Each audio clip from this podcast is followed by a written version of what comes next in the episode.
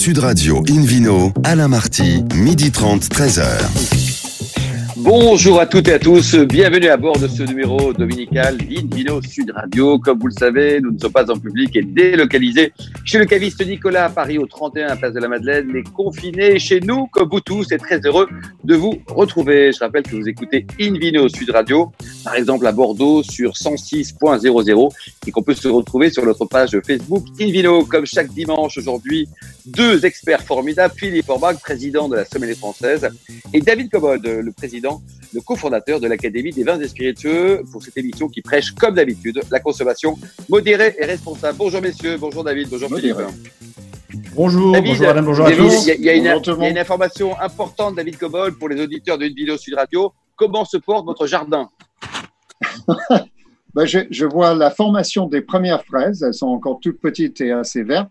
Vous êtes dans le Gers, ça Vous êtes toujours dans le Gers Oui, oui, oui. Les tomates euh, sont en floraison. Euh, les premières les premières pousses d'haricots et de petits pois percent. Euh, et puis les, les, les, euh, les, échalotes sont en pleine forme. Donc euh, tout va bien. Bon, on, va faire, on va faire de la concurrence à notre ami Vincent Fernier au Grand Que des bonnes nouvelles également. Pour commencer cette émission, au Sud Radio, donc le plaisir d'accueillir Frédéric Reynaud, le président de FAF Wine Estates. Bonjour Frédéric. Bonjour, directeur simplement. Le, ah, président. Oh, directeur, directeur. bon, on va parler Angéline. Bonjour à tous. Alors, Frédéric, on va parler avec vous de l'Alsace, une terre qui a malheureusement été particulièrement touchée par le, Covid-19. Est-ce que les, choses s'améliorent? Parce qu'on entend parfois encore des, bruits d'hélicoptères autour de vous. Alors oui, c'est encore assez euh, confiné. Euh, moi qui habite dans la banlieue de, Mulhouse, euh, on a les couvre-feux toujours de 21h à 6h le matin, avec toutes les médias éteintes il y a encore beaucoup d'activités sur, euh, sur les hôpitaux. Donc, on est euh, vraiment encore sous un système de confinement que vous n'êtes pas autant dans le sud. Mais petit à petit, on organise la reprise d'activité en espérant que euh, on commence un déconfinement assez rapidement, puisque ben, il va bien falloir quand même qu'on se remette à travailler et à revendre nos produits. Et à revendre. Quoi. Alors, fallait qu'un mot sur votre parcours. Vous avez toujours travaillé dans le vin. Vous avez un joli accent qui n'est pas alsacien, même si l'accent alsacien est sympa. Vous, êtes plutôt bordelais d'origine, non? Moi, j'ai l'accent bordelais puisque j'ai fait, j'ai passé mon enfance à Bordeaux, j'ai euh, fait mes études d'onologie à Bordeaux, et puis euh, j'ai travaillé un peu en Hongrie. Je suis, me suis retrouvé en Alsace rapidement. J'ai travaillé d'abord dans la grande distribution pour le groupe euh, Super U et puis ensuite pour le groupe Carrefour. Et puis j'ai rejoint la production ensuite dans le Gers pas très loin de chez euh, David, puisque j'ai dirigé la cave des vignerons de la Ténarèse ah à Vic-Fezensac, et puis ensuite j'étais directeur de la filière vin du groupe Vivadour, groupe coopératif. On s'est retrouvé à nouveau avec David euh, une ou deux fois euh, en Vallée du Rhône, puisque j'ai travaillé en Vallée du Rhône aussi, et puis je suis retourné en Alsace, pour une femme, hein, toujours, hein, comme d'habitude. Oh, bien sûr, bien sûr. Chercher la femme, toujours. Un mot sur un mot sur l'historique de, PFAF. Tout débute en, 1957 Oui, en 57. Bon, il faut savoir que la viticulture alsacienne euh, d'après-guerre va très mal puisque les, euh, pendant, pendant les années 40 à 45, les Allemands ont un petit peu saigné les vignobles en, essayant de récupérer plus du volume que de la qualité. Euh, il y a un très bon livre qui existe à ce propos qui s'appelle Le vin et la guerre, qui est très intéressant à lire là-dessus. Et, euh, et, donc, euh, la plupart des viticulteurs ont essayé de trouver des solutions, se sont regroupés. Donc là, en l'occurrence, c'était 6-7 viticulteurs qui ont essayé de créer une cave coopérative à Pfaffenheim en 57, et qui ont été ensuite rejoints par des viticulteurs de Geberschwir, qui est le petit village d'à côté, pour aujourd'hui faire une coopérative euh, qui euh, comprend 145 euh, coopérateurs, coopérateurs. adhérents, pour un volume à peu près qui varie suivant les années. Vous savez que la production en Alsace est très variable ces dernières années à cause des aléas climatiques. Entre 3 et 4 millions, entre 3 et 4 millions peut-être. Ouais, entre, en hectolitres, ça fait entre 22 500 et 27 000 hectolitres. Bon, vous pouvez parler en bouteille parce qu'une vidéo sur radio, ouais. parle des consommateurs. Hein. Exactement, tout à fait. Plus Donc on va dire Racontez-nous, Frédéric, vous avez la chance de travailler sur, sur 325 hectares, on va le dire, et avec des cépages magiques. Alors effectivement, on a des cépages, euh, on a sept cépages, euh, dont les plus connus sont, on va dire, on, va dire le Riesling et le Gewürztraminer au départ, puis le Pinot Gris, euh, le Pinot Noir, qui est un cépage qui est un petit peu rebelle en Alsace parce que le climat n'était pas toujours adapté à ce cépage et qu'avec le réchauffement climatique aujourd'hui, euh, on a l'avantage de voir des pinots noirs avec de meilleure maturité. Et donc, euh, on envisage même que dans 50 ans, peut-être que l'Alsace fera les pinots noirs de Bourgogne et que tout remontera d'un cran au niveau des vignobles. Ouais, il y aura du grenache, il y aura du grenache en Bourgogne. Et, euh, mais, un petit commentaire justement sur vous, vous qui êtes amateur de, tous les vins, hein, bien sûr avec modération, mais notamment du cépage Pinot Noir. Le Pinot Noir d'Alsace, vous inspire quoi? C'est pour moi ça? Oui, David Cobol, c'est vous, David Cobol. Pardon. Euh, moi, ça, ça m'inspire beaucoup, d'autant plus que j'ai visité l'Alsace avec un thématique de, de visite euh, axée sur le Pinot Noir récemment, et j'étais très impressionné. Et, et ce que, pas, pas beaucoup de vins, et ce que les vignerons m'ont enseigné, c'est que euh, les sources, la matière végétale avait changé d'origine. Au lieu d'être à, l'origine champenoise, où là, le but du pinot noir, c'est de, faire un vin mousseux, donc le rendement peut être bien supérieur. Les clones sont différentes en Champagne qu'en Bourgogne, et depuis peu, on importe les clones de la Bourgogne, avec aussi beaucoup de vignerons qui ont été étudiés à Dijon ou à Bonn. Et du coup, la qualité s'est transformée. Rajoutons un petit grain de sel qui est le petit réchauffement climatique et vous avez des, des, zones de maturité. Aussi, les, les vignerons ont su s'adapter et, et, baisser le rendement, euh, faire un travail très soigné, très, très suivi dans les vignes. Et du coup, honnêtement, les, les meilleurs pinots d'Alsace, pour moi, valent des très très bons bourgognes. Ouais. Et Philippe Forbach, selon vous, Philippe Forbach, selon vous, le, le potentiel de garde d'un pinot noir d'Alsace sur une belle année, vous l'estimez à combien, Philippe? Alors, ça, ça, dépend bien entendu euh, des styles de vin produits, mais sur les grands terroirs et dans les, dans les gens qui, euh, effectivement, travaillent le pinot en Alsace, un peu comme les bourguignons, une dizaine d'années sans aucun problème. et, et, ça donne à la fois des vins plus complexes, des vins très, euh, euh, très, voilà, très, très, très char charmeurs dans leur expression aromatique. Ça garde du fruit, ce qui est super intéressant, mm. mais en même temps, on développe une gamme dans les épices, le côté un peu oriental tel qu'on peut l'avoir dans les côtes de nuit. Enfin, mm. ça donne vraiment, et puis ça donne des accords vins super intéressants parce que quand on, quand on parlait des Pinot Noirs d'Alsace avant, on disait c'est des petits vins entre guillemets un peu légers, la couleur faisait penser à un clairé plus qu'un rouge finalement. Et c'était intéressant de les boire un peu frais euh, sur des poissons. Et ça a changé tout ça. Différentes choses. Aujourd'hui, on est vraiment sur un rapport, sur un certain nombre en tout cas, euh, pour aller vraiment sur des très jolis plats, des viandes, des, des, des gibiers, des, des, plats un peu plus élaborés.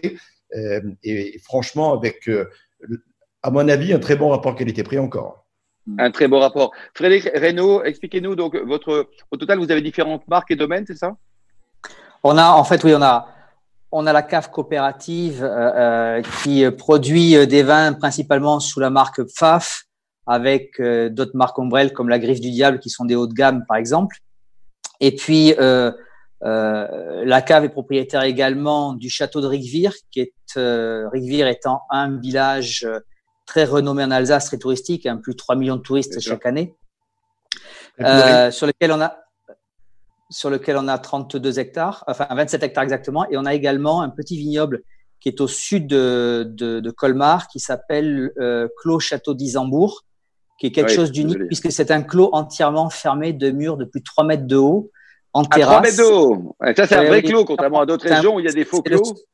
Tout à fait, c'est un, un, clos unique, tout en terrasse entièrement fermé par des murs, avec en haut de la, de, de, de la colline euh, un, un, palace, un hôtel 5 étoiles qui nous appartient pas fort heureusement. c'est trop compliqué à gérer, mais euh, c'est un endroit extraordinaire. Tout à fait. Alors, côté distribution, Frédéric, racontez-nous. Donc, en temps normal, vous exportez euh, quasiment 50% de production.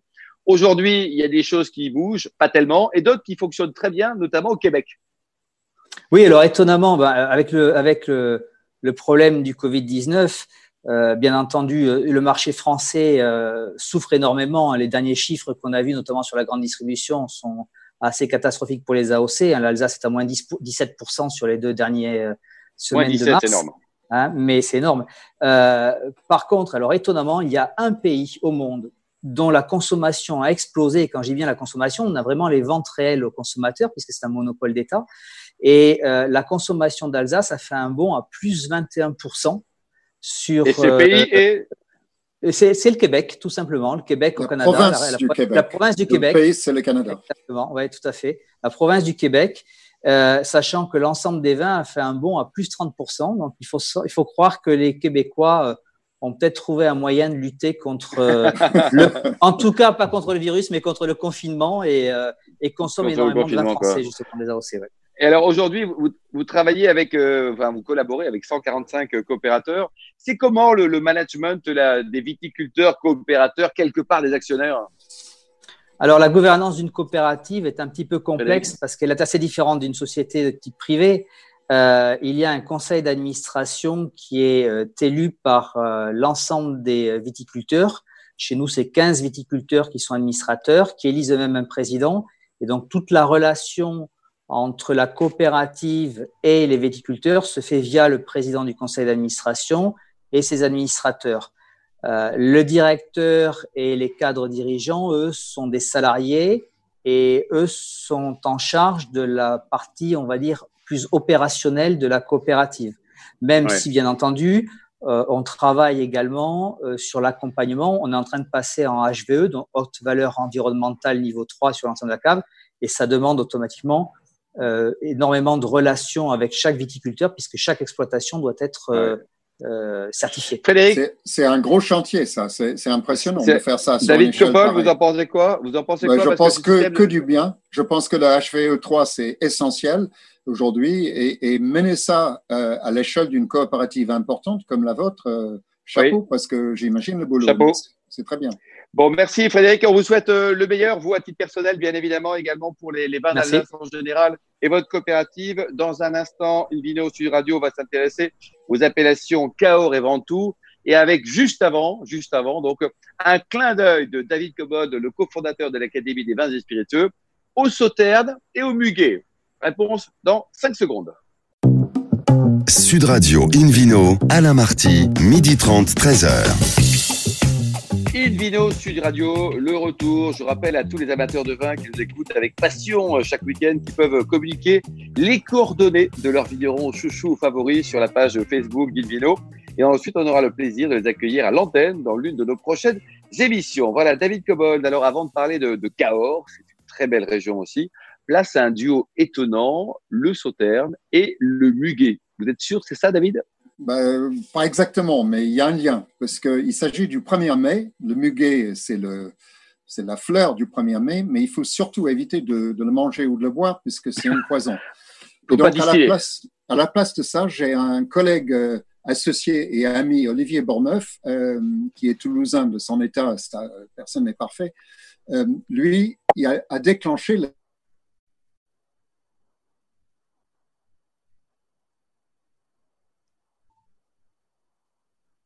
On entend toujours David? Sur les réseaux sociaux. Et lui, il a organisé une série de conférences fort intéressantes avec des producteurs, d'une part, et, pas que des petits, puisque vous allez avoir Château-Guiraud, Rennes-Vigneault, euh, Gillette, Coutet et la forêt Péraguet, et leurs responsables ou propriétaires. Euh, ensuite, Jean-Jacques Dubourdieu de Doisiden, Château-La Tour Blanche. Et puis, après, vous allez parler de il va parler de Sauterne à table et in fine avec des barman sauterne en cocktail. Ça paraît étonnant, mais c'est ah, très bien ça. C'est très bien et ça permet d'ouvrir un peu le, le, champ des consommateurs de sauterne parce que sauterne, comme beaucoup de David Cobol, pour en savoir plus, il y a un site internet pour prendre renseignement. Oui, oui. Il faut, il faut contacter Olivier Bourneuf. D'ailleurs, le plus simple, c'est d'aller sur le blog que je coécris euh, qui s'appelle Les 5 du vin, l'article de, samedi, hier, Les 5 du vin, c'est chez WordPress, c'est un un blog où il y a des articles chaque jour. L'article d'hier présente l'ensemble de l'opération avec les contacts pour euh, participer à ces opérations. Allez-y, c'est formidable.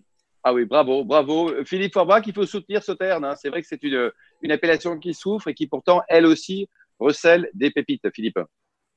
Oui, c'est une appellation qui souffre parce que c'est vrai que les, les vins avec du sucre résiduel sont moins tendance aujourd'hui. Euh, mais c'est une appellation qui, euh, pourtant, depuis, euh, allez, depuis les années 2000, a, travaillé, notamment grâce à Denis Dubourdieu, hein, sur plus de fraîcheur, plus de fruité, beaucoup plus d'équilibre, moins de sucrosité. Et du coup, ce sont des vins qu'il faudrait vraiment réapprendre à, retrouver. J'ai regoûté récemment le millésime 2014 sur un certain nombre de, de, jolies propriétés, par exemple. C'est superbe. On a, on a un fruité remarquable, on a un pouvoir de séduction absolu et on a surtout un bel équilibre à en oublier presque un petit peu le sucre. il faut sortir aussi du sauterne foie gras. Il y a plein d'autres possibilités, mais je pense que David va l'évoquer. David Cobol. Mais le sauterne avec plein d'autres plats, c'est génial aussi. David Cobol, en tout cas, bravo à Olivier Bourneuf, encore une belle initiative. Euh, nous serons présents avec Dino Sud Radio. Le 1er mai, c'est la, la, journée mondiale du sauterne, David. Euh, on reste sur des vins qui sont un petit peu moins sucrés, d'une très très belle région, où les Anglais poussent beaucoup, Cahors. Oui, alors ça n'a pas la même couleur non plus, hein, parce que c'est plutôt noir ou très très foncé. Euh, rouge violacé, violette, noir. D'ailleurs, on appelait ça longtemps le vin noir. Cahors, c'est pas très loin de là où je me trouve, à peu près 80-100 kilomètres. Euh, Cahors se trouve à une heure, une heure et quart au nord de Toulouse et à deux heures, euh, deux heures et quart à l'est de, de, Bordeaux. Euh, et à combien, à combien d'heures de Mulhouse pour, pour faire un clin d'œil à oh là là, bon, Il doit y avoir 900 à peu près. Hein. Euh, c'est pas le même climat, tout à fait. Alors, on est sur un, à la base, c'était un plateau, un plateau qu'on appelle la Cosse, euh, plateau calcaire, puisque toute cette partie, le bassin sud-ouest de la France, était sous, l'océan autrefois. Donc, il y a un énormément de dépôts calcaires qui ont été plus ou moins rangés selon l'endroit. Et car euh, l'aire d'appellation a été sculptée par le Lot qui, euh, qui descend, qui ravinait pendant des, millénaires et des, très très longtemps cette, ce plateau calcaire en creusant des ravins et en faisant des méandres selon la résistance de, du roc calcaire. Et du coup, on a des terrasses qui montent, qui montent depuis la vallée où c'est très alluvionnaire et étant de plus en plus pauvres quand on monte vers la côte, la côte qui n'a pas été rangée. Donc, on a des, situations à la fois euh, d'orientation, de, nature du sol euh, et de pente qui sont assez différentes. Alors, ça fait une seule appellation, vin rouge uniquement, 4500 hectares plantés, or qu'il y a plus de 20 000 disponibles, donc tout n'est pas planté. L'appellation date de 71. Je crois bien que le décret a été signé par, euh, euh, par M. Pompidou, qui est originaire de, pas très loin, de Figeac, près de Figeac. Euh, et, et cette, cette appellation a fait vraiment une révolution euh, sur les 20, 30 dernières années. Parce que lorsque je vivais dans cette région dans les années 70, les vins de Cahors étaient très durs, très tanniques, oui. presque imbuvables. Très rustique, très rustique. Est-ce qu'il y, y, a un cépage majeur Alors, il y a un cépage absolument majeur et emblématique. Ça doit légalement constituer au moins 70% des vins de Cahors. Euh, dans beaucoup de cas, c'est 100%. Il s'appelle le Malbec. Autrefois, localement, il s'appelait l'Auxerrois. Alors, l'Auxerrois, ça vient pas d'Auxerre, d'Auxerre. D'ailleurs, ça ne mûrirait même pas à Auxerre avec le réchauffement climatique. Euh, mais ça vient plutôt de Haute-Serre, qui est un plateau euh, juste au nord de, de la ville de, de Cahors. D'ailleurs, c'est le nom aussi d'un très beau domaine, Haute-Serre. Euh, et c'est devenu Malbec par un monsieur Malbec qui était un propriétaire bordelais et au XVIIIe siècle a importé ce cépage, où c'était très planté à Bordeaux jusqu'à l'arrivée des maladies, mildiou, et, et oïdium au 19e, parce que le, Malbec déteste l'humidité.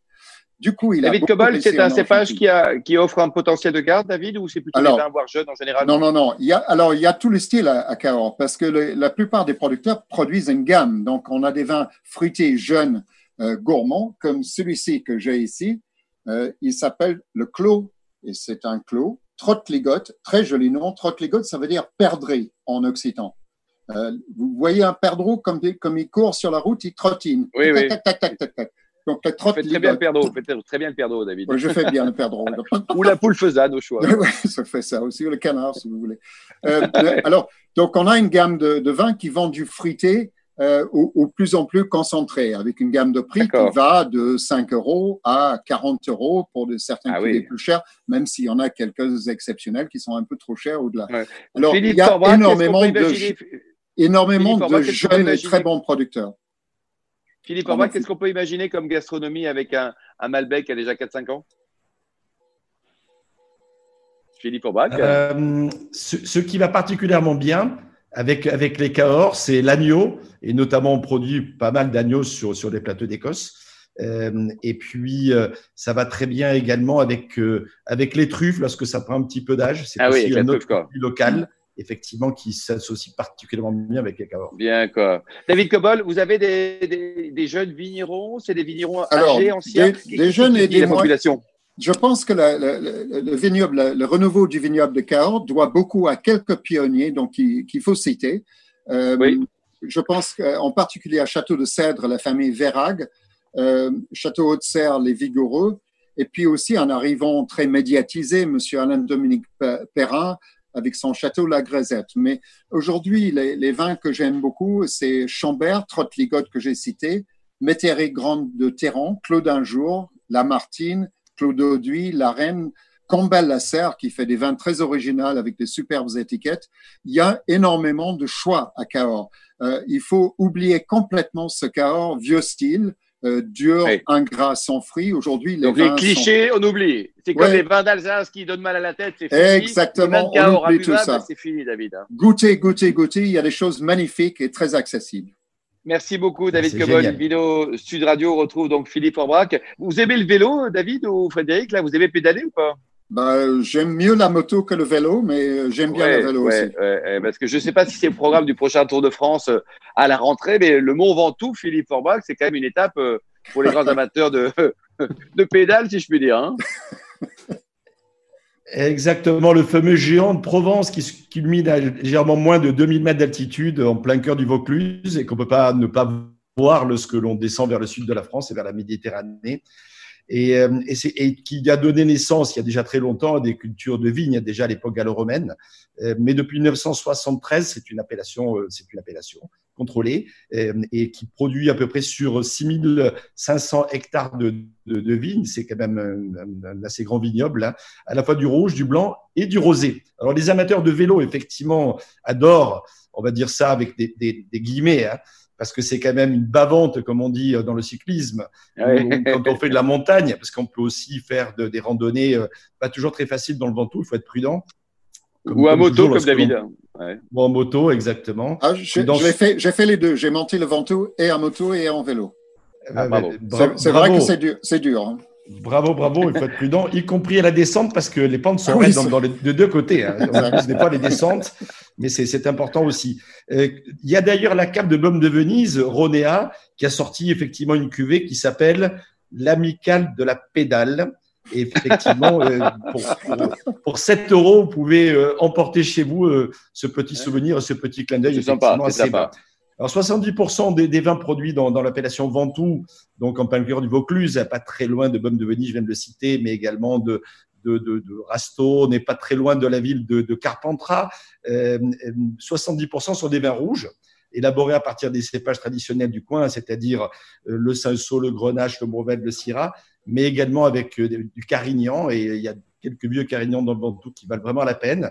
Ce sont des cépages qui sont également utilisés pour élaborer les rosés. On trouve un petit peu de rosé également. Et puis il y a le blanc, euh, produit dans la région à partir de Marsade, à partir de Picpoul, à partir de Roussanne, de Vermentino, ou encore un petit peu de Villonnier, euh, qui donne ma foi des vins qui sont assez originaux, euh, plutôt aromatiques. C'est vrai que notamment l'altitude, quand on monte un peu sur les pentes du Mont Ventoux, permet d'avoir une certaine fraîcheur.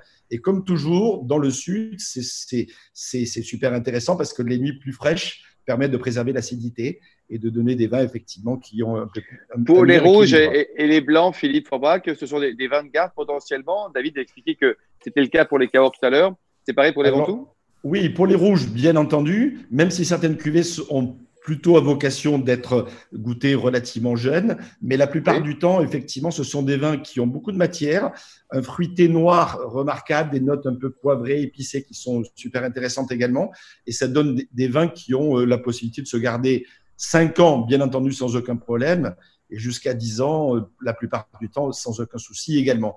Les blancs sont plutôt à consommer, je, les préfère un petit peu jeunes. C'est vrai que d'accord dans, dans, les deux ans qui suivent leur récolte, c'est vraiment intéressant. Après, si on est amateur de ces notes un peu de, de, de miel, euh, ce, ce, côté un peu cire d'abeille, etc., qu'on peut avoir sur des vins blancs pour oui, là, c'est évoluer, ça peut être aussi intéressant. Mais c'est pas la même vocation. Les blancs jeunes, comme les rosés d'ailleurs, plutôt la le casse-croûte, le, barbecue, tout ce qu'on a envie finalement de faire quand on est notamment dans ce coin, ou si on évoque ce coin. Euh, mais dès qu'on a un peu plus d'âge, on rentre un peu plus dans, dans un univers qu'on peut considérer un peu plus comme gastronomique, et avec un blanc avec un peu d'évolution, par exemple, une, un, veau, en ce moment, on a envie de, de, de, mettre un petit veau au four avec quelques petits légumes. ah bah là, il faut aller chez Frédéric. Frédéric prépare en Alsace, là, à côté de Mulhouse, son, son veau hein pour tout à l'heure. Euh, David Sobol, vous avez un coup de cœur dans, dans l'appellation Ventoux? Vous avez un vigneron chouchou avant de connaître les bonnes adresses de Philippe Orbach? Alors, je, n'ai pas assez de souvenirs de, de, vignerons en particulier, mais je sais qu'à la cave coopérative, je me souviens très bien de ces cuvées d'altitude où ils mentionnent l'altitude avec euh, une série de cuvées de, haute altitude en mentionnant le nombre de mètres carrés, de, mètres au-dessus de l'océan, de la mer. Euh, vraiment très joli. Et pour les, pour les rosés, je trouve que cet effet de l'altitude est très intéressant. Pour un rosé du sud, dont je suis en général moyennement phonétique, pour, pour parler poliment. Ceux-là, ils ont des vraies couleurs. Ils ont des vraies couleurs. Euh, là, quand on a de l'altitude, on a de la fraîcheur. Et ça, c'est un grand plus pour les rosés. Alors, il y a une cave qui s'appelle Terra Ventoux, d'ailleurs, qui, produit effectivement toute une gamme de vins avec une partie euh, de travail en biodynamie, donc avec des approches euh, voilà, de culture qui sont, qui sont pas inintéressantes à, souligner. Ils ont notamment une cuvée qui s'appelle Terre de Truffe, parce que c'est aussi comme le, ah un petit clin d'œil avec, euh, avec le cas qu'on a évoqué avec David il y a quelques minutes. Mais c'est vrai que dans le Vaucluse, tout comme d'ailleurs dans le Var et dans la Drôme, et notamment la partie sud de la Drôme, tout ça est, pas loin, hein, il, y a, il y a beaucoup de truffes et ils font une cuvée Terre de Truffe. Le 2017, par exemple, pour vous donner une idée, est, en vente aujourd'hui sur leur site internet parce qu'on peut se le faire livrer en période de confinement, c'est important. Et ça, ça coûte 7 euros la bouteille. Donc, ah, effectivement, hein. c'est quand même super accessible. Le, ah le, domaine de Fondrèche est également un de mes, un de mes Ah oui, excellent. Je suis d'accord, Philippe. Ça, ça, J'ai oublié son nom, mais c'est top. Toujours très, très bon. 40 hectares de vignes, travaillés en bio également euh, et en biodynamie. Ils font, ils font des, des vins remarquables, euh, notamment une cuvée d'assemblage Grenache-Syrah avec une petite pointe de Mourvèdre qui est nécessairement, certes classique, mais qui donne un jus, comme on dit. Un prix raisonnable extraordinaire. Aussi, un prix raisonnable. Et un prix accessible, un peu plus cher que, que celui de la CAP coopérative, mais, mais un peu plus raisonnable. Et puis un, peu plus raisonnable, quoi. Le dernier, Philippe, oui. Mon cher Alain, un clin d'œil à, un de nos amis euh, journalistes, Patrick Chen, qui s'est installé avec euh, son épouse euh, pour, pour, pour, créer une propriété qui s'appelle le, le, domaine d'Ombre. On l'embrasse, Patrick. Merci Et là, franchement, ça vaut vraiment la peine de s'y intéresser. Merci beaucoup, Philippe Orbach. On l'embrasse, Patrick. Merci, David Cobol et Frédéric Reynaud. Merci également aux millions d'amateurs de vin qui nous écoutent chaque week-end. Fin de ce numéro d'Invino Sud Radio. Pour en savoir plus, rendez-vous sur le sud, euh, sur le site plutôt. On se retrouve samedi prochain à 12h30. D'ici là, excellent déjeuner, modération, Eric Morillo. Et surtout, n'oubliez jamais de soutenir tous les vignerons français. Et d'ailleurs. Sud Radio Invino.